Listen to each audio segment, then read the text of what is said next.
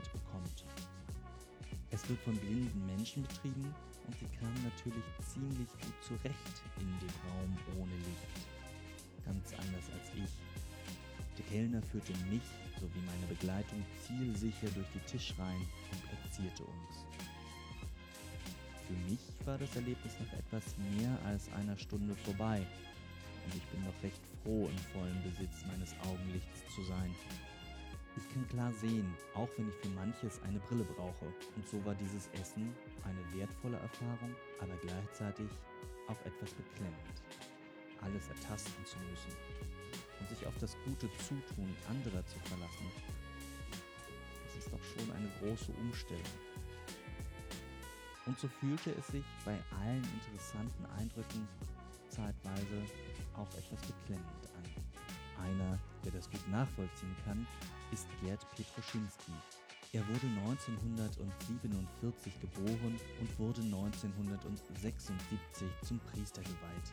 Als Kind einer protestantischen Mutter und eines katholischen Vaters wuchs er in Neukölln auf und machte dort seine ersten Schritte ins geistliche Leben. Zwar ist Gerd Petroschinski nicht blind, aber er war Blindenseelsorger in unserem Erzbistum. Doch hört einfach selbst seine Geschichte.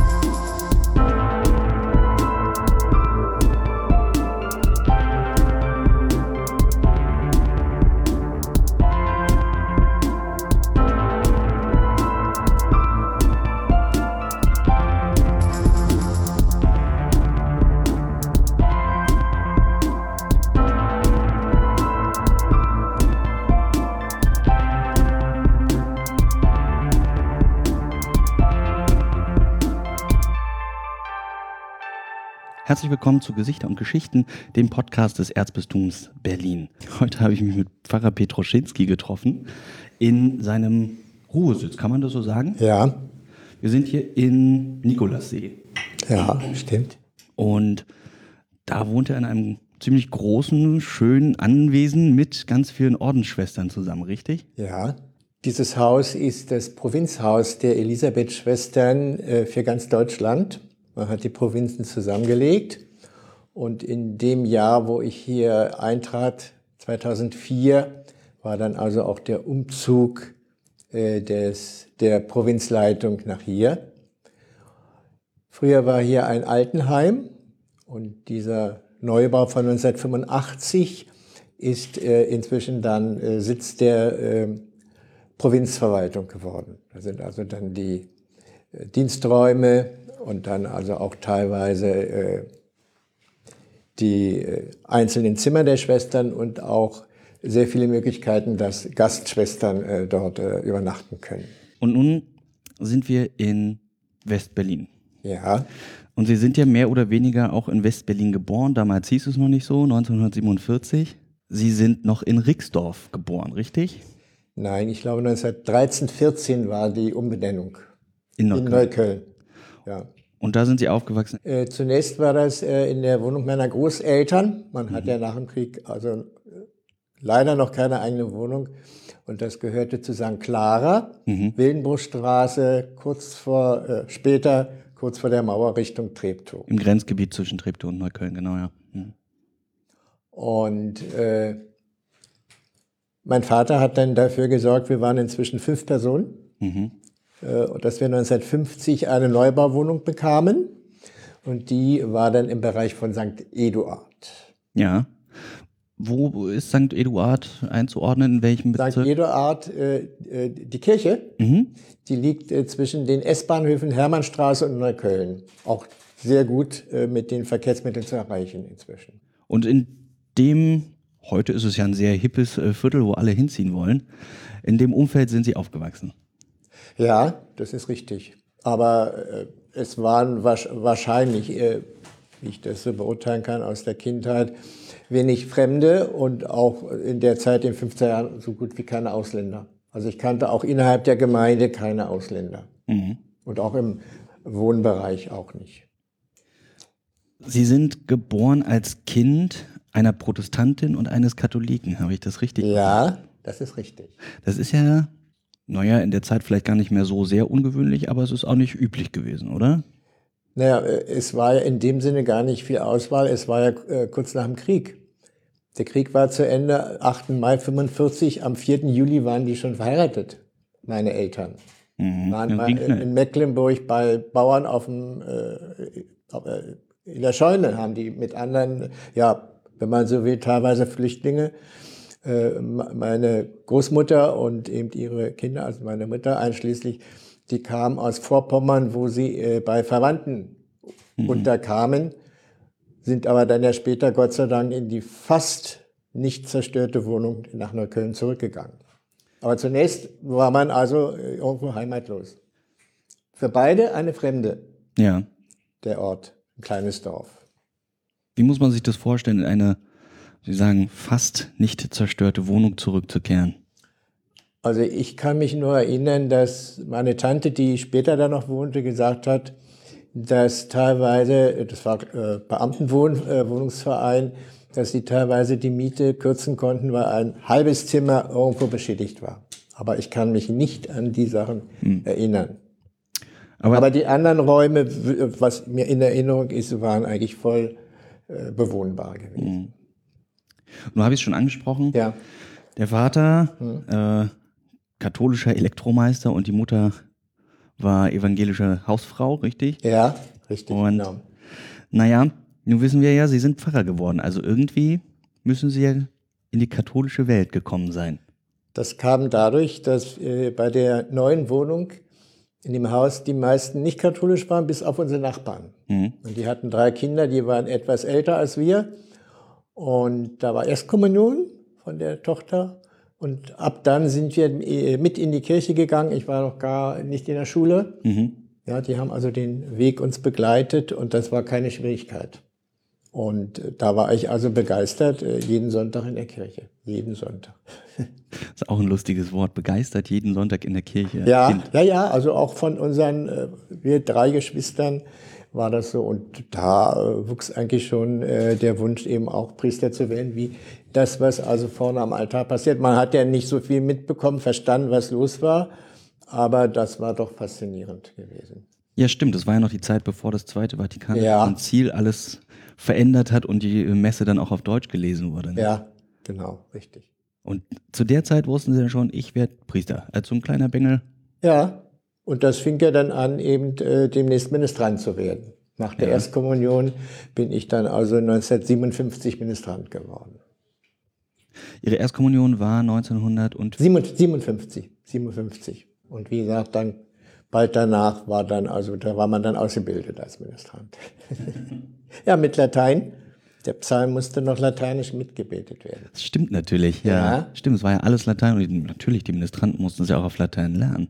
Ja, ja, de, äh, den, den Psalm zum Stufengebet. Sonst, sonst weiter nicht. Aber man musste auch wissen, bei einer stillen Messe, wo der Priester gerade ist.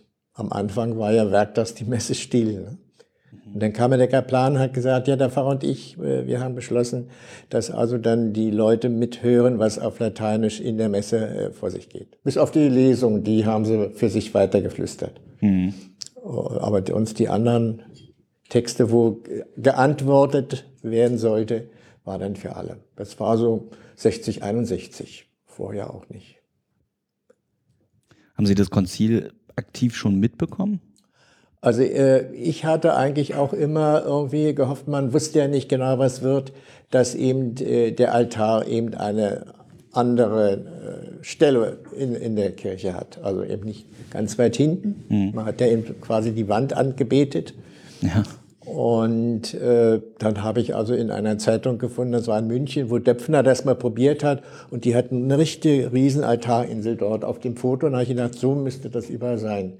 Es hat zwar noch gedauert, bis dann auch die Stufen richtig neu gebaut wurden. Man hat einfach einen provisorischen Altar erstmal hingestellt Richtung Volk. Das war das Erste, was man gemacht hat. Aber es dauerte noch so bis 70, 71, bis dann das eben fertig war. Wie muss ich mir einen provisorischen Altar vorstellen? Ja, der war meistens nur mit Metallfüßen und den hätte man also wegtragen können. Der war nicht verankert. Also einfach nur so ein ja. besserer Campingtisch quasi. Naja, er war dann ein bisschen breiter, also nicht so, so breit wie hier, äh, nicht so breit wie hier, ein bisschen länger. Mhm. Und das also äh, das Zelebrieren eben möglich war. Und das fanden Sie eine gute Entwicklung? Ja. Sie sagen das gerade so ja, und begeistert. war ja auch so, dass dann ja auch äh, ich Vorbeter war, dass man da also dann äh, beteiligt war, eben äh, bestimmte Sachen. Gut, heute macht das der Priester selber, eben die, die, die, die, die Oration, äh, aber wie gesagt, auch später als Lektor und so weiter, das war Mitte der 60er Jahre für mich. Jetzt müssen Sie vielleicht ganz kurz noch erklären, ja. was ist ein Vorbeter? Der Vorbeter hat eben das, was der Priester dann noch leise sprach, auf Deutsch gebetet. Zum Beispiel Tagesgebet, Gabengebet, Schlussgebet. So dass die Gemeinde hören konnte. Wie, wie der Text auf Deutsch mhm, ist, ja. Genau. Und wir hatten das auch in der Marienschule, die war wieder bei St. Clara. Da habe ich ein oder zweimal auch vorgebetet und die Schwester, die an der Orgel saß, hatte fast immer Mädchen genommen. War jetzt nicht schlimm, aber wie gesagt, also ich habe ein oder zweimal das auch gemacht. Von der Orgelempore musste laut schreien, dass die Leute auch mitbekommen hatten, welche Oration gerade dran ist. Mhm. Da war das also auch schon so. In den 15, Ende der 50er Jahre schon. Aber nur für diese Schulmesse am Werktag. Und haben Sie Ihre Schulausbildung dann auch so aufgebaut, dass Sie quasi auf dieses Priesteramt Ihre Schulausbildung hin? Ja, nicht so ganz. Ich wollte eigentlich ins Canisius-Kolleg um dann also auch Latein und also Latein habe ich ja, das Großlatinum, aber auch mhm. Griechisch zu lernen. Und äh, das war eben nicht möglich. Das heißt, äh, es war einfach zu spät, äh, da zu wechseln, die Schule. Mhm. Und dann äh, habe ich aber eben äh, in Neukölln in der Nähe von der äh, S- und U-Bahn-Station Neukölln in der Albrecht-Dürer-Schule mein Abitur gemacht. Und habe dann zwar erst noch drei Semester Jura studiert, und bin dann aber eben äh, in das Priesterseminar nach Paderborn gegangen, 1968 im Herbst. Warum so spät? Naja, es war so, äh, ich wusste, dass die Priesterausbildung äh, zunächst nicht in Berlin ist. Das sind also ja fünf Jahre. Mhm. Und hatte einfach nach dem Abitur noch so ein bisschen warten wollen. Ich habe das ein bisschen hinausgezögert, aber es war doch äh, immer schon irgendwie klar, dann doch den Absprung zu wagen. Sie haben gewartet, weil Sie sich nicht ganz sicher waren, ob das so das Richtige ist oder nee, weil Sie nicht das aus ist der ja Stadt so, wenn man jetzt äh, mit allem äh, neu ist, man ist von zu Hause weg. Mhm. Und äh, Studium, gut, Studium äh, war ja schon diese drei Semester, aber nach dem Abitur weiß man nicht unbedingt, was mit dem Studium ist mhm. und wieso die überhaupt die äh, Verhältnisse im Priesterseminar sind. Und dann hatte ich, wie gesagt, äh, überlegt, ob ich da äh, das äh, gleich wagen könnte. Also mein Klassenlehrer hat gefragt, haben Sie ein Seminar, das Sie aufnimmt? Und in dem Moment hatte ich das noch nicht und hatte dann aber eben gesagt, dass ich eben die drei Semester, mindestens noch ein, zwei, drei Semester Jura-Studium mache davor. Und Paderborn war eben das Gegenteil von Berlin, eine große Uni und eine kleine Hochschule. Das war der wesentliche Unterschied. Und das macht dann auch schon sicherer, wenn man weiß, was im Einzelnen auf einen zukommt. Mhm. Technisch, Immatrikulation und solche Sachen. Sie sind 68 ins Seminar nach Paderborn, haben Sie gesagt. Ja. 68 war ja die große Zeit hier in West-Berlin, ja. wo es hoch herging an den Universitäten. Ja, in dem Semester, meine ich, äh, wurde die juristische Fakultät geschlossen. Wie lange, weiß ich nicht. Also man hatte da irgendwie äh, Befürchtungen und man hat dann die Fakultät geschlossen. Aber mich brauchte das nicht mehr zu interessieren, weil ich eh schon äh, den anderen Weg geplant hatte und eingeschlagen hatte schon in der Zwischenzeit. Aber haben Sie das noch im Vorfeld mitbekommen, bevor Sie weggegangen sind? Also meine Mutter hatte mir das erzählt und hat gesagt, no, du brauchst da nicht hinzugehen. Ich sage, na, das ist Studium unterbrechen, aus welchem Grund auch immer, ist etwas schwierig. sonst hätte ich das vielleicht gar nicht gewusst. Hm. Ja, dass die eben sagten, also irgendwann wollen wir erstmal äh, die Fakultät schließen. Was man im Nachhinein immer so mitbekommt, mhm. sind reißerische Pressebilder. Und äh, ja, irgendwie der Schar war dann zu Besuch und man ja. hat immer das Gefühl, es wäre ein einziger Aufstand in der Stadt gewesen.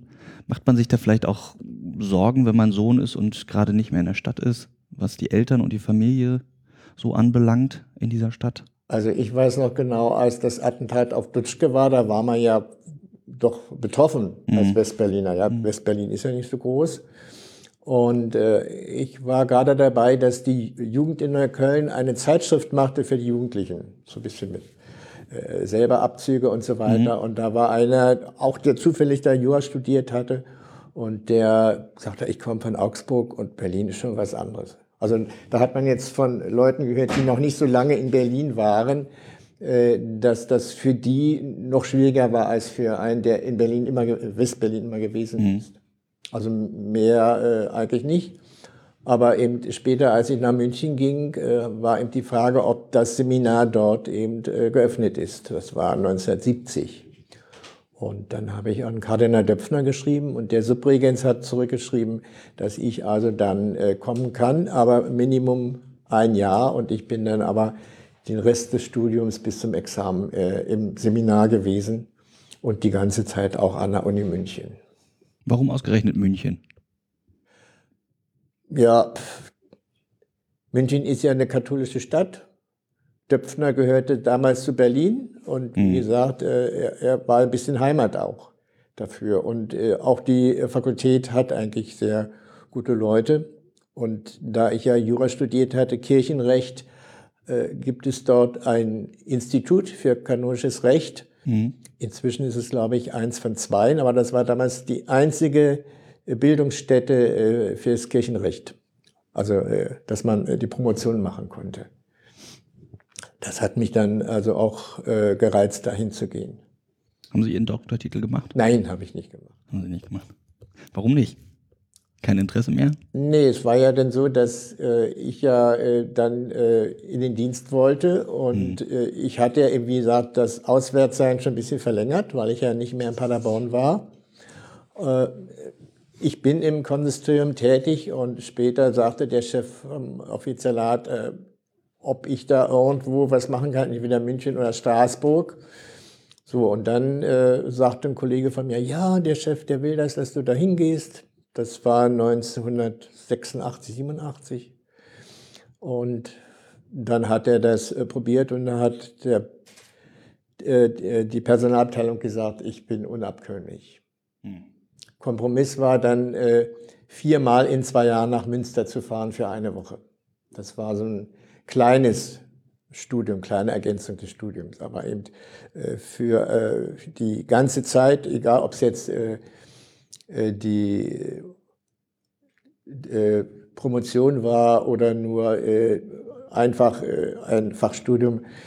Dafür war also die Zeit nicht, dass man eben da nicht wegbleiben konnte. Ich war also dann lückenlos auch immer wieder beschäftigt. Dann sind Sie zurückgekommen nach Berlin, zunächst ja als, naja, was ist man dann als erstes? Ist man erstmal Praktikant, oder? Ja, wie gesagt, weil ich ja äh, nicht nach Paderborn ging, war ich noch ein Jahr in der Rosenkranzpraktika in Steglitz äh, mhm. Praktikant und bin dann aber hier in Schlachtensee dann ins Priesterseminar gegangen. 1974 muss das gewesen sein. Auch wieder im Wintersemester 74. Und das war dann noch ein gutes Jahr bis Januar 76. Und dann sind Sie rausgekommen in den Kirchendienst, in die Welt. Ja, genau. Dann ging das nach Moabit St. Laurentius. Das war die erste Stelle. Die zweite Stelle war dann hier in der Nähe in Dahlem. Ach ja. Der Pfarrer war dort kränklich, ist nachher auch verstorben. Also ich musste auch noch so lange bleiben, bis ein neuer Pfarrer kam und war dort etwa sechs Jahre, nicht ganz. Eine lange Zeit, ne? Ja, aber die haben ihm gesagt, also der ist so kränklich, zum Beispiel konnte er nicht auf dem Friedhof, weil er krank war. Mhm. Also er hat in der Kapelle das gemacht und ich immer draußen. Er konnte sich also nicht in der Kälte dahinstellen. Und später war er dann also auch länger im Krankenhaus. Und wie gesagt, als er starb, habe ich dann erstmal alles alleine machen müssen für ungefähr ein halbes Jahr. So, dann haben sie gesagt, ne, was kommt jetzt? Da hatte man äh, gedacht, St. Josef im Wedding. Das musste aber äh, erstmal warten. Es war ein Tausch. Der Kaplan von Rosenkranz kam als Pfarrer und ich ging dort als Kaplan für ungefähr sechs, acht Monate. Da habe ich wieder gefragt, was ist los? Ja, da war ja noch St. Josef und wird jetzt St. Josef eben äh, äh, von dir pastoriert. Also ein ganz schönes Hickhack am Anfang, ne? Ja, man wusste man nicht genau, äh, da war gerade im Priesterweihe und da wusste man nicht genau, äh, äh, ob äh, dann äh, schon wieder Nachfolger für Steglitz war. Und da war einer und da hat man gesagt, ja, also dann ist Steglitz schon wieder zu Ende. Hm. So, dann suchten sie einen Pfarrer in Heiliensee und das war dann schon 87. Ja, 1987 war das schon. Also die wilden 80er. Ja, das war dann in der Zeit. Das bedeutet dann ja auch, dass Sie in Heiligensee die Wende mitgemacht haben, ne? Kurz vorher war ich schon wieder weg. Ach, schon wieder weg. Das war äh, 89 ab Juli war ich dann im Kinderheim in Charlottenburg, neben der Herz-Jesu-Kirche. Genau. Also, das also, war kurz vorher. Ich war in Charlottenburg in der Zeit. Also hatten Sie dann gar keine Gemeinde über die Zeit? In der Zeit keine Gemeinde mehr, nein. Nun wollten Sie ja unbedingt Priester werden und vermutlich auch, weil Sie eine eigene Gemeinde haben wollten, oder? Eigentlich nicht unbedingt. Ich wollte eben, äh, wenn man so will, die Nebenfächer belegen. Was also heißt die Nebenfächer belegen? Naja, Kirchenrecht zum Beispiel. Äh, ich war später auch im Geschichtsverein äh, der Geschäftsführer. Mhm. Äh, gut, als Seelsorge blieb dann die Blindenseelsorge. Und äh, das war also eben sehr wichtig, einmal im Monat äh, für die Blinden eben zunächst in Westberlin, nachher in ganz, äh, im ganzen Bistum eben zuständig zu sein. Solche Sachen habe ich eben gemacht. So, die hatten noch überlegt, vielleicht äh, Seelsorge im Krankenhaus. Mhm. So, dann gingen die Schwestern im Kinderheim weg und dann haben sie auch wieder gesagt, naja, und ein Krankenhaus. Und dann war hier eben die Stelle frei. Äh, mein Vorgänger war schon über 90. So, und äh, der fuhr dann mit dem Rolli hier durch das Gelände und hat immer gesagt zu den Schwestern, es soll eine Schwester neben ihm stehen, damit er weiß, wo er im Messbuch beten soll. Und dann haben die gesagt, das geht natürlich nicht. So, dann haben sie mir vorgeschlagen, ich soll jeden Tag hier anreisen. Ich war noch in Charlottenburg, ne? auch, auch als äh, die Schwestern schon weg waren. Das waren noch drei Monate oder so. Und da hat es ein bisschen gedauert, bis ich den Zuschlag bekam, dass ich also dann auch die Wohnung bekomme und also auch eben praktisch hier residiere als der zuständige Geistliche für den Konvent. Aber es äh, war in dem Sinne günstig, weil hier die Stelle frei wurde. Ja. Aber so wusste ich das zunächst nicht. Ich würde gerne nochmal zurück auf diese Blindenseelsorge. Ja. Das ist, glaube ich, was, was man nicht so auf dem Schirm hat, dass es sowas überhaupt gibt. Was macht man denn so in so einer Blindenseelsorge? Da ist also äh, erstmal konstruiert als ein Verein. So derjenige, der am meisten Arbeit hat, ist der Geschäftsführer. Und das war jahrelang einer, der äh, gelernter Fürsorger war. Der war später auch Sozialstadtrat hier in Zehlendorf und hat das, glaube ich, über 40 Jahre gemacht. Und zwar fing er an, dass äh, die Leute gesagt haben, wir brauchen einen Begleiter, wenn die sich treffen. Die können ja nicht alleine durch die Stadt äh, herumirren. Mhm. Dann war er also Begleiter gewesen und sein Vorgänger als Geschäftsführer starb an Krebs sehr früh. Und haben, haben gesagt, na, Sie kommen doch jedes Mal mit und machen Sie das. Mhm. Wie gesagt, zweigleisig. Er war also immer äh, als Fürsorger tätig, wie gesagt, als Stadtrat und äh, hat das also immer in der Freizeit äh, dazu gemacht. So, dann gab es immer äh, für den Verein einen geistlichen Beirat und die drei Leute, die im Vorstand sind, sind entweder vollblind oder sehgeschädigt. Zum Beispiel die Kassiererin, die musste immer genau hingucken, konnte mhm. aber noch was sehen. Und, aber die anderen erster und zweiter Vorsitzender, die waren also voll blind und das ist also heute noch so. Und äh, einer von den beiden muss dann eigentlich immer ein Protokoll schreiben, weil es ein Verein ist, der eingetragen ist, mhm. Äh, was also an diesen Sonntagen, wo man sich trifft, äh, passiert ist. Mhm. Und dass dann auch immer wieder äh, das verlesen werden soll und dann gibt es eine Jahresversammlung Und dann gibt es Programmveranstaltungen, dass die Leute sich wünschen können, welche Programme da sind. Und Kassenbericht und so, also alles eben vereinsmäßig. Und das Eigenartige ist, die einzigen in der Bundesrepublik waren in, in Berlin, die hatten den Verein seit 1925. Mhm. Und der Dachverband wurde dann irgendwann gegründet, noch vor meiner Zeit. Und da haben gesagt, wir machen das überall so wie in Berlin. Vereine, Vereine und dann noch ein Dachverband. Und was war jetzt Ihre Rolle dabei? Also den Gottesdienst mit äh, Predigt zu machen. Mhm. Den haben wir zusammen eben äh, für Bitten äh, ausgesucht. Dann war öfter so, dass es eben hieß, äh, einen geistlichen Vortrag.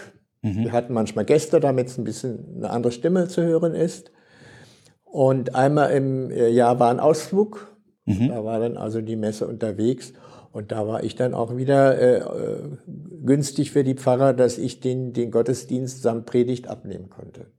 Mhm. Und da war Programm, da war also dann immer mit Mittagessen und Kaffee trinken und oft mehrere Stationen zu besuchen, meine Dampferfahrt mit dabei. Und man hat eigentlich immer äh, jetzt so gedacht, dass eben die Leute eben immer Abwechslung haben. Mhm. Äh, bei den Dingen, die also jeden Monat stattfinden. Mal war eine Dame von der jüdischen Gemeinde da, die mhm. hat also äh, über die jüdischen Eigenarten äh, gesprochen. Dann weiß ich jetzt noch gar nicht, was. Dann haben sie mal, äh, war ich nicht dabei, die Reichstagskuppel äh, besucht. Und, und, dann ist aber auch so, äh, dass man immer sagen könnte, na ja, also die sehen das ja nicht. Ja. So der evangelische Blindenpfarrer äh, ist ja verheiratet und der fuhr nach Zypern. Und da hat er gesagt, ich sehe nichts, aber ich kann die Orangen greifen am Wege, wo ich in Zypern mit meiner Frau rumlaufe. So, dann gibt's äh, ein äh, Haus, was die äh, katholischen Blinden in Deutschland mitbetreuen oder betreut haben, in der Schweiz. Und da sind wir dann das, äh, hinter der Grenze nach Konstanz gefahren und habe versucht, der Vorsitzende von unserem Verein ein bisschen zu erklären, wie der, das Konstanzer Münster von innen aussieht. Und da kann ich natürlich nur, weiß ich, den Beichtstuhl oder irgendwelche Figuren, die in Reichweite sind, mhm. anbieten. Ja. Aber an, an sich sind die eigentlich immer dankbar, dass sie also da bestimmte Möglichkeiten haben, die sie privat so nicht hätten. Der Bus fährt sie überall hin Sie brauchen nur auszusteigen, das mitzumachen und dann geht es schon wieder weiter und es ist immer irgendwas Interessantes für die meisten dabei. Aber das war ja schon auch so ein richtiger Seelsorge. Ja, dann, nicht? ja, genau. Also wirklich auch sich um die Menschen zu kümmern, ja, die einem vertraut sind. Also da vielleicht doch schon so ein bisschen, ja, fast so ein, so ein Gemeindepfarrer, oder? Naja, äh, Sonderseelsorge sagt man ja eigentlich nur dazu. Ja, ja, Seelsorge schon, Sonderseelsorge eben für einen bestimmten Bereich. Und haben Sie da auch so ein paar Freunde, die Sie vielleicht immer noch haben, gewonnen? Ja, einzelne schon, ja. Ja, ja, ja richtig. Und dann treffen Sie sich immer noch und machen Ausflüge? Nee, da im Programm bin ich ja nicht mehr dabei. Ja, man kann sich auch privat treffen.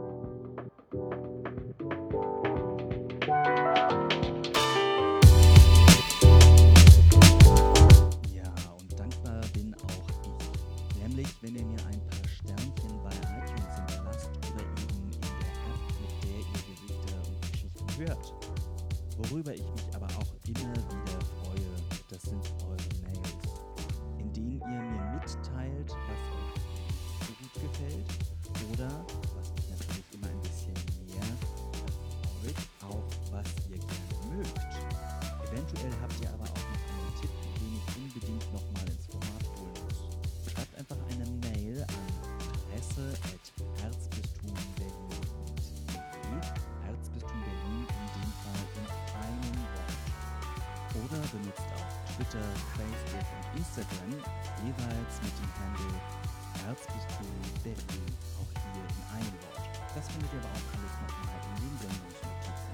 Jetzt aber erstmal zurück ins Gespräch. Ich habe Gerd Pietroschinski nämlich noch gefragt, ob es einen Unterschied im Glaubensleben zwischen Sehenden und Blinden gibt.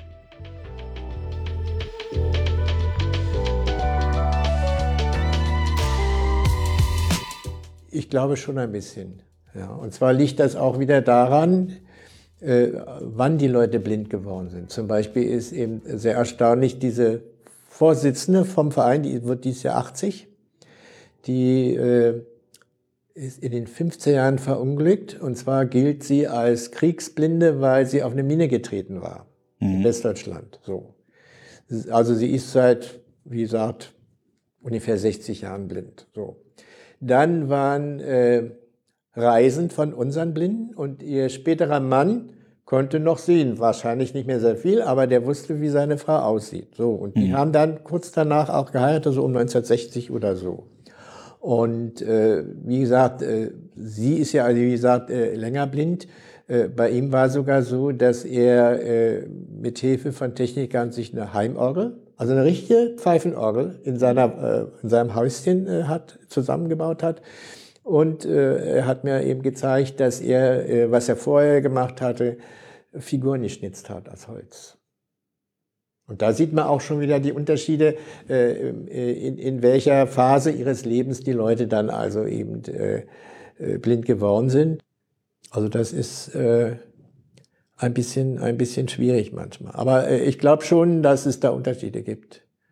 Ja. Und wie gesagt, es kommt darauf an, wie lange die Leute eben schon blind sind inzwischen sind auch sehr viele, die eben äh, sehbehindert sind und die dürfen auch in den Verein mitmachen. Und die haben es natürlich ein bisschen leichter insgesamt. Sie waren dann in Charlottenburg äh, im Kinderheim und sind dann hierher gekommen. Ja. Was haben Sie gemacht, als Sie, also was waren Ihre Aufgaben, als Sie konkret hierher kamen? Auch wieder den regelmäßigen Gottesdienst an jedem Tag, also an jedem Morgen. Dann an den Feiertagen äh, Vespergottesdienst, Anbetungsstunden und was sehr, sehr wichtig ist, äh, Krankensalbung mhm. und dann auch die Beerdigung. War da hier noch Altenheim? Nein, alles jetzt für die Schwestern. Es ist ja ein Schwestern-Altenheim nach, Schwestern -Altenheim nach wie vor. Mhm. Und wie gesagt, ich kann nicht zählen, ob ich in den Jahren äh, seit 2004 na, 15 bis 20 Schwestern beerdigt habe. Meistens so zwei, drei im Jahr. Voriges Jahr war es nur eine. Das war also mal ein Ausnahmefall, weil ja, wie gesagt, die Schwestern hierher kommen, wenn sie in die Pflege sollen. Mhm. Meistens schon ein bisschen früher, damit sie schon mal wissen, welcher Ort das ist. Aber wir haben auch welche gehabt, die dann also äh, praktisch schon äh, bettlägerig waren, als sie hier äh, Quartier genommen hatten. Ich habe Sie im Vorgespräch ja mal gefragt, ja. wie Sie so zu ökumenisch stehen. Ja. Äh, bei den Blinden war es nachher ein bisschen so, äh, gut, da war ein, ein Pastor, der hat eigentlich äh, mich immer eingeladen zu sich und der hatte dann einen Computer, der sprechend war und so weiter. Wir hatten es gut vorbereitet, während die Pastoren äh, später das nicht gemacht hat. Wir haben das also dann äh, per E-Mail oder per Telefon. Und dann war oft so, was ja sicher nicht äh, absichtlich war, dass bestimmte Dinge, die ich für verabredet hielt, äh, dann äh, nicht passiert sind. Gut, sie hat einmal gesagt, sie hatte Schwierigkeiten mit dem Auge, ist da nicht gekommen. Da habe ich gesagt, wer liest den Psalm vor? Wir wissen nichts. Die Pastorin hat uns nicht gesagt. Wie gesagt, sie war ja krank an dem Tag, aber da war eben doch so, dass das nicht mehr so äh, aus einem Guss war, mhm. was also äh, da äh, eben, äh, passieren sollte. Und dann ist eben auch oft so, dass eben doch äh, manche in der evangelischen Gemeinde dort, naja, also doch sehr kritisch der katholischen Kirche gegenüberstanden und das eben auch zum Ausdruck gebracht hatten. Muss man ja nicht. Das muss, muss man ja nicht machen. Aber, hm? naja, ich stelle mir das vor, ja. Sie sind jetzt aus einem interkonfessionellen Haushalt ja. und äh, die Mutter ist dann auch katholisch geworden bei Ihnen. Die ne? war dann später katholisch geworden, ja. Ist doch eigentlich äh, jemand, äh, eigentlich wären Sie doch prädestiniert, um so eine Brücke zu schlagen. Na, es war ja so, dass sie sich ja eigentlich nicht gekümmert hat, beziehungsweise hat sie dann gesagt, also die Kinder sollen alle katholisch werden. Und als meine Schwester zur Erstkommunion ging, hat eben der Pfarrer zu zwei Müttern gesagt, sie sitzen hier, sie sind beide evangelisch, werden sie doch katholisch. Der Pfarrer hat das gesagt. Ja, und du kam plötzlich nach Hause und hat ihm gesagt, und beziehungsweise mein Vater hat gesagt, weißt du denn, äh, unsere Mutter will katholisch werden? Sagen, nee. Ja, äh, und da war es auch so, bei dem Jungen dort war ich nachher Firmenpate, weil eben beide Mütter am selben Tag konvertiert waren. Das ging eigentlich von unserem Pfarrer aus. der dann aber irgendwann starb. Das war für ihn auch noch irgendwo so hm. vor der Himmelstier noch irgendwas, was ihm in den Schoß fiel. Ja. Er hat ja jetzt nicht gesagt, das muss, das muss, aber wie gesagt, ein bisschen später war er dann schon verstorben. Ein halbes Jahr später war er schon tot. Wie haben Sie das empfunden, wenn die Mutter jetzt plötzlich auch katholisch wird? Äh, ich habe vielleicht noch eins vergessen. Wie gesagt, meine Schwester war relativ jung und mhm. wir waren eben schon älter. Und da hat sie immer gesagt, äh, als sie noch vielleicht auch fünf, sechs Jahre war, ich gehe mit in die Kirche. Ich sitze neben ihr, dass sie nicht alleine äh, Angst hat in der Kirche. Das war also schon etliche Jahre so, dass sie so gut wie jeden Sonntag äh, dann auch in der Kirche war hat weiter da nichts gemacht, hat er gesagt, und hat auch, wie gesagt, sie immer zum äh, Kommunionunterricht gebracht. Die Monate bis dahin und dann, wie gesagt, war an dem Tag eben äh, auch die Erstkommunion für die zwei Mütter und im Jahr drauf bei Bengsch dann auch äh, für die Mütter die Firmung. Ja. Also das hat alles denn der Pfarrer so arrangiert, dass das also auch wieder äh, in, aus einem Guss war. Mhm. Also das war, ging gar nicht so äh, von meiner Seite aus, äh, oder sonst oder von meinem Vater oder so. Äh, sie war bekannt bei dem Pfarrer, obwohl sie, wie gesagt, ja eben nicht katholisch war. Und der hatte keine Schwierigkeiten, eben äh, das so, so ein bisschen zu lenken. Und bei dem neuen Pfarrer wurde sie dann 1972 Katechetin.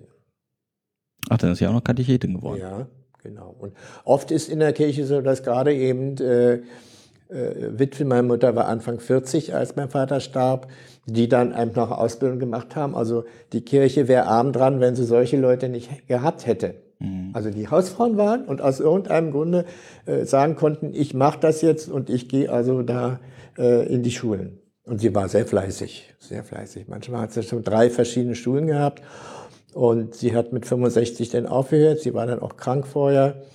Drei Schulen und mit über 20 Stunden Woche ohne Auto. Mhm. Also ich hätte es so wahrscheinlich äh, nicht so durchhalten. 20, über 20 Stunden ist viel. Ja. Viel. Gut, alles Grundschule, aber wie gesagt, von Klasse 1 bis 6. Ah, ja, so Und Neukölln ist nicht so einfach. Ja. Kommt dazu, klar. Also ich, ich habe sie echt bewundert. Ich hätte wahrscheinlich diese vielen Jahre, von 72 bis äh, 79 man hört ja immer, dass der Berliner. Nee, 89, so. 72 bis 89. Mhm. Man hört ja immer, dass der Berliner Klerus so ein bisschen konservativer sei als der Rest der Republik. Teilweise liegt das daran, dass sehr viele heimatvertriebene äh, Priester nach Berlin kamen, mhm. die dann aus Schlesien oder Ostpreußen waren. Und ja, die also, sind strenger. Na, die sind anders. Ja, wenn, wenn, äh, nehmen Sie mal einen rheinischen Katholiken und einen schlesischen Katholiken, die haben sich ja vor dem Krieg nicht, nicht getroffen. Stimmt. Ja. Und äh, also auch äh, der Pfarrer von Steglitz, der kam da in, äh, wie heißt das, in das Lager nach Gießen und hat gesagt, was sollen wir in Gießen? Wir sind von Ostpreußen. Und dann durfte er wählen und dann hat er gesagt, er geht nach Berlin, obwohl er hier nichts kannte. Mhm. Von Ostpreußen äh, nach Gießen. So, und dann haben die, waren die zusammen mit denen in Fulda. Ja. Und dann sollte er nach Neuzölle gehen und hat die DDR gesagt, nein, Wessis dürfen da nicht hin. So, dann hat er in Königstein, glaube ich, dann den Abschluss gemacht und ist dann eben gleich äh, eingetreten hier in Berlin und war immer in Berlin tätig. Und da gab es sehr viele. Welcher war das? Pfarrer Finke von Rosenkranz-Basilika. Wie gesagt, der war von Anfang an eben äh, hier in Berlin tätig. Und Sie sind ja so ein bisschen, na, naja, rumgekommen vielleicht nicht. Sie sind nach Paderborn, Münster und München. München, ja. Mhm. Ähm, wie sind Sie da so aufgenommen worden? Also in München war, war ich ein Exot, weil sie kaum Berliner kannten. Ich sollte doch mal Berlinerisch sprechen. ja. Ach ja, der Preuß, haben die dann immer gesagt. Aber das hat mich eigentlich nicht gestört. Beziehungsweise kam mal der Küster der Kirche, wo da äh, Diakonats- und Priesterweihe hatte gesagt, ach, Herr Preuß ist der Sakristan. Die anderen, die von Augsburg waren, die Bayern, die waren schon wieder weiter in der Ausbildung. Die hatten nicht mehr die Zeit, jeden Morgen das zu machen und zu der Priesterweihe und Diakonatsweihe auch nicht. Man musste die Sachen ja alle hinschleppen. Mhm. Und an der Aussprache hat das gemerkt, hatte nur gelacht, aber heute ist das sicher anders. In, in Bayern gibt es sehr viele, die überhaupt mit Bayern nichts zu tun hatten früher. Das hat sich gewandelt. Wie gesagt, das war um 1970. Da ja. war man noch ein Exot, wenn man als Preuße dorthin kam. Und da war es eben auch so, dass äh, äh, auch die, die in, in Bayern äh, ein Priesterseminar eben äh, ganz anders äh, lebt als das in Paderborn. Das war ein Wieso? bisschen kleiner, Was ein bisschen anders? kleiner. Ja, und äh, wie gesagt, man unterhielt sich fast nur im Dialekt. Während eigentlich äh, da gut, ab und zu hörte man das schon. Oh, und da waren so knapp 100 Studenten, wir waren ungefähr 40 Leute. Also weniger als die Hälfte, war ein bisschen familiärer. Und naja, bayerische Tradition in der Kirche ist anders als die rheinische oder westfälische. Mhm. Das ist also ganz unterschiedlich. Aber da waren eben auch sehr viele Ausländer, teilweise Priester, die äh, weiter studiert hatten.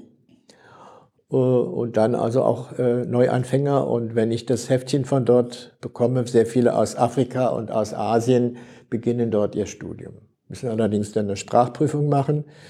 Aber äh, das war eigentlich doch, also wirklich ein internationales Haus und da habe ich gedacht, da bleibst du so lange du bleiben kannst und darfst. Mhm. Das war eigentlich doch günstig. Sie haben gerade was ganz Interessantes gesagt und zwar, es gab dort viele Ausländer. Ja. Derzeit vielleicht gar nicht so, ja. äh, so alltäglich. Sie verbindet auch so eine, so eine ganz nette Freundschaft, Bekanntschaft nach Mexiko, richtig? Ja, das war so, dass äh, äh, ein Priester aus Mexiko äh, eine Einladung hatte vom Goethe-Institut. In Bonn waren die erst und dann haben die gesagt, wir reisen nach Berlin. Und das waren also alles äh, Priester in der Weiterausbildung, die äh, eben äh, in Rom stationiert waren. Mhm.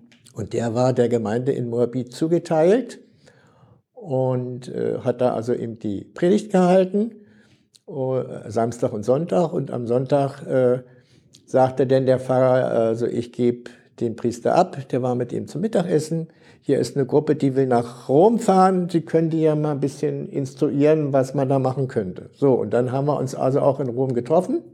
Das war vielleicht einen Monat später oder zwei Monate später. Mhm.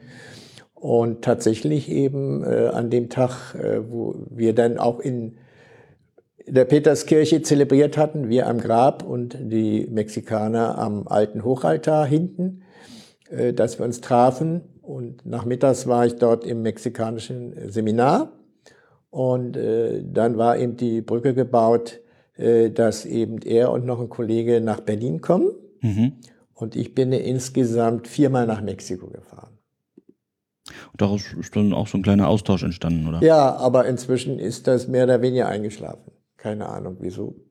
Oh, wie das immer so ist. Also ich habe mal, inzwischen hat mir E-Mail geschrieben und ist also, ja, manchmal ist so ein bisschen aus den Augen, aus dem Sinn. Ja. Das Ganze. Bedauern Sie das? Ich könnte mal versuchen, dem Sekretär von dem Priester zu schreiben, mal sehen. Gut, äh, ich müsste das ein bisschen äh, zusammensuchen, das Spanisch.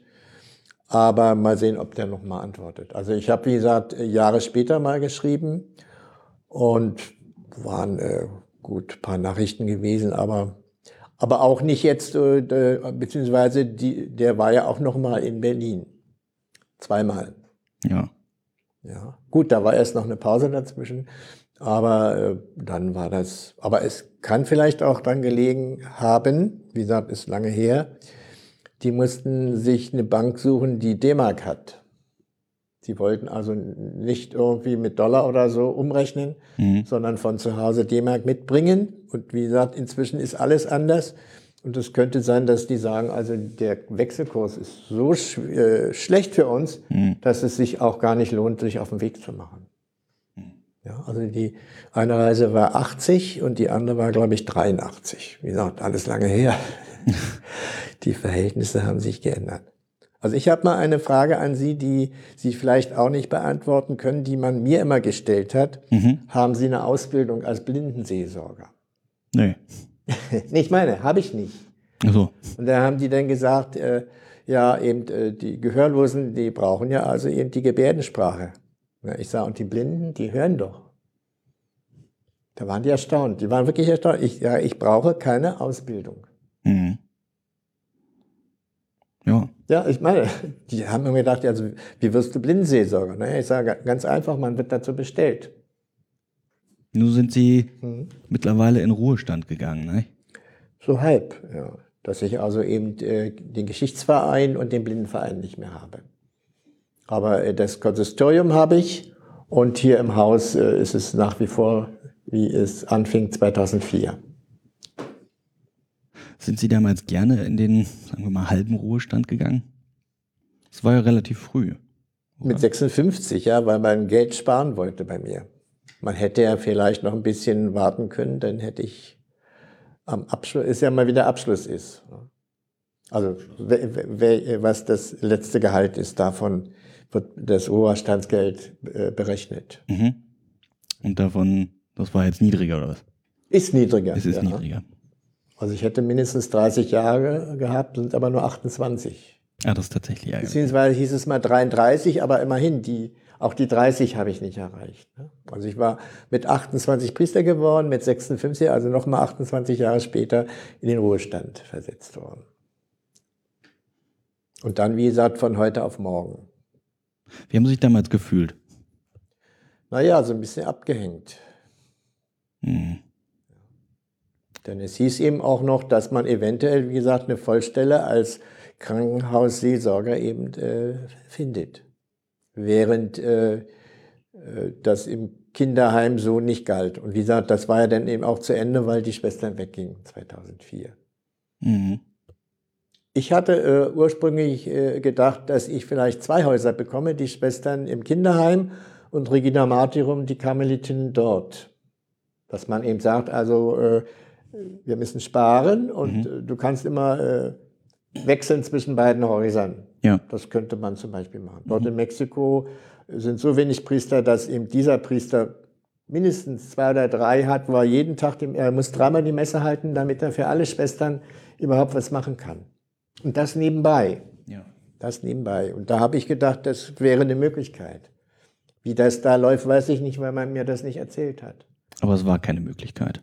Scheinbar nicht, nein. Und wie gesagt, auch mit, äh, den, äh, äh, mit der Krankenhausseelsorge auch nicht. Ich überlege hm? gerade, wie ich mich gefühlt hätte. Ich glaube, ich wäre wahnsinnig enttäuscht gewesen. Ja, war ich auch. Das war ich auch, ja. Das war ich auch. Aber wie gesagt, es kam ja dann eben die Besserung hier, dass ja hier doch äh, viel mehr Möglichkeiten sind äh, als da im Kinderheim. Nicht? Also die Wohnung war kleiner und wie gesagt, äh, so, äh, erst waren die Schwestern weg, ein Jahr später war alles weg. Mhm. Der Caritas-Verband hat ganz was Neues. Da hätte ich sowieso nicht reingepasst. Was die im Einzelnen machen und was mit äh, Generationenhaus oder so, keine Ahnung, was da passiert. Wie, wie sie umgebaut haben oder so, das weiß ich nicht. Wie gesagt, äh, alle, die dort waren, also auch die Erzieherinnen und wie gesagt, die Schwestern, waren ja alle weggegangen.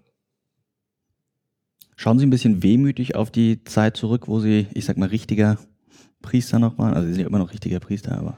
Ja, es ist ja so, äh, dass man, wie gesagt, eine bessere Einteilung hat, wenn man also die Dinge in der Pfarrei äh, nicht mehr am Hals hat. Mhm.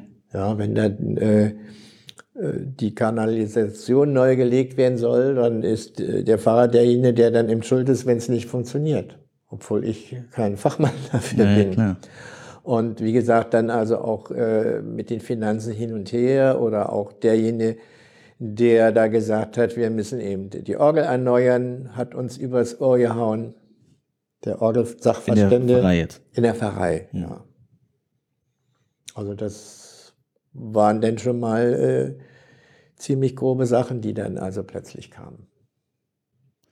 Aber ich höre trotzdem raus, Sie sind nicht verbittert, Sie sind nicht wehmütig. Nö, also das ist gut eigentlich. Also war es doch eigentlich eine gute Fügung. Ja, und wie gesagt, äh, mit Hilfe meines Computers habe ich überall Anschluss äh, und kann Fragen, die ich mir selber stelle, auch beantworten im, Inter im Internet. Machen Sie so richtig so Sachen im Internet? Also, weiß ich nicht, bauen Sie mal eine Webseite oder sowas? Nein, das nicht. Äh, ich sammle zurzeit Fotos von spanischen Kathedralen und Kirchen.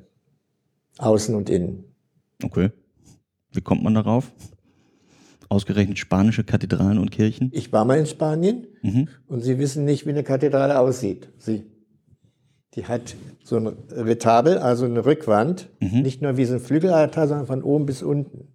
Teilweise aus Stein und vergoldet. Riesenhaft. Sie haben ein Riesenbilderbuch vor sich als äh, Katholik, der da hinkommt und sagt, ach, wie groß ist Gott und wie klein bin ich. Ja.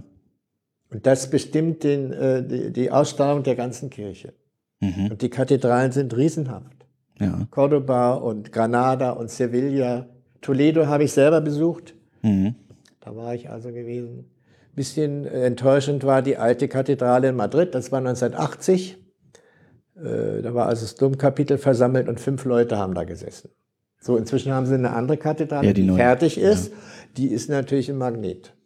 Aber an dem Sonntag waren fünf Leute äh, da früh in der Messe. Warum das so war, keine Ahnung. Und die war auch nicht besonders schön. Die war eine Jesuitenkirche. Die mhm. war ein bisschen strenger. Und ob die ein Altarbild hatte, das kann ich nicht mehr. 1980 war das. Und wie gesagt, man entdeckt also auch in kleinsten Orten riesengroße alte Kirchen. Ja, das stimmt.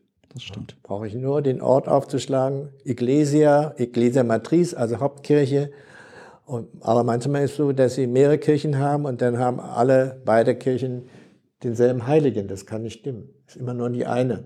Also manchmal stimmen die Angaben dazu nicht. Muss man erstmal suchen, was da ist. Also da ist, hat man schon also eigentlich eine ganze Menge äh, eben aus, aus vielen Jahrhunderten. Also es ist nicht nur Barockzeit und Renaissance, sondern manche Sachen sind wirklich auch viel älter. Und auch der maurische Stil, der ist also auch eben äh, doch weit verbreitet. Da spiegelt sich ja auch wieder ein bisschen die Arbeit im Geschichtsverein, ne? Ja, richtig. Also so ein Interesse für mhm. das, was da früher mal war und was ja. der Mensch geschaffen hat, das scheint ja doch. Ja, und wie gesagt, auch in Mexiko konnte man ja den spanischen Stil auch sehen bei den Kirchen, ne, wenn man da also unterwegs war. Da merkt man also, dass das also auch Spanisch eben äh, geprägt ist, immer noch. Und wenn wir jetzt so am Ende nochmal so ein mhm. bisschen in die Zukunft gucken würden, was sind so Ihre weiß ich nicht, haben Sie irgendwie einen geheimen Wunsch, den Sie jetzt natürlich verraten? Eigentlich nicht. Irgendwelche. Also wichtig ist, dass ich, wichtig ist, dass ich meine Aufgaben eben hier noch bewältigen kann. Dass man das, also ich äh, tatsächlich eben äh, auch die Sorge für die Kranken und Sterbenden also weitermachen kann. Eine mhm. andere Sache ist die, die vielleicht ein bisschen hart klingt, aber vom Orden her, weil der Orden auch überaltert ist. Mhm äh, mein Vorgänger war bis zu seinem Tode hier als Pflegefall. Ja. Und äh, bevor ich kam, war auch noch ein anderer Priester da. Wie gesagt, äh, normalerweise waren es mehrheitlich Frauen, mhm. wie gesagt, ein paar Schwestern.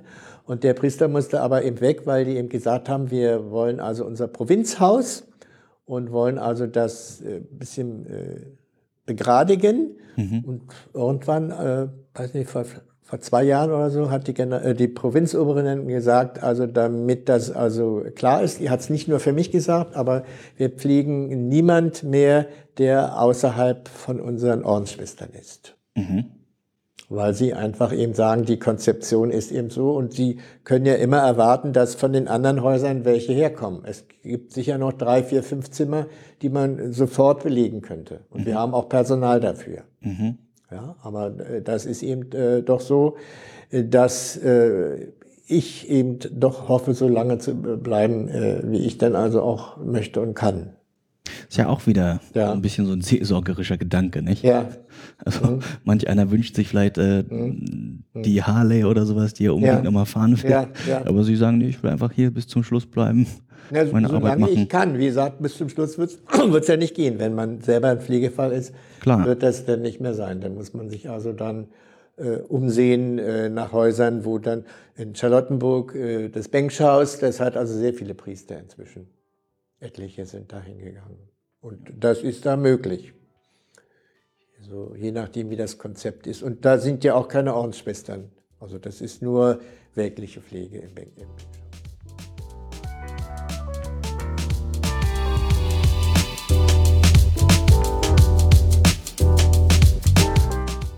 Das war's schon wieder mit Gesichter und Geschichten für diese Episode. Wie immer könnt ihr Reaktionen und Meinungen kundtun. Das könnt ihr auf Twitter mit dem Handle Erzbistum Berlin machen. Aber natürlich stehen die Wege via Facebook und Instagram ebenfalls zur Verfügung. Einfach nach Erzbistum Berlin suchen oder eben in die Shownotes gucken. Und dann könnt ihr natürlich eine Nachricht hinterlassen. Wir lesen alles, versprochen. Nun bleibt mir nur noch zu sagen, dass die Musik, die ihr hört, von Byrocratic stammt und vom Album Leftovers ist. Die Songs sind Tap Sharp und Marinade. Ihr könnt beide bei Bandcamp unter der Creative Commons Lizenz herunterladen. Tschüss und bis bald hier auf diesem Kanal. Gleiche Welle, gleiche Stelle.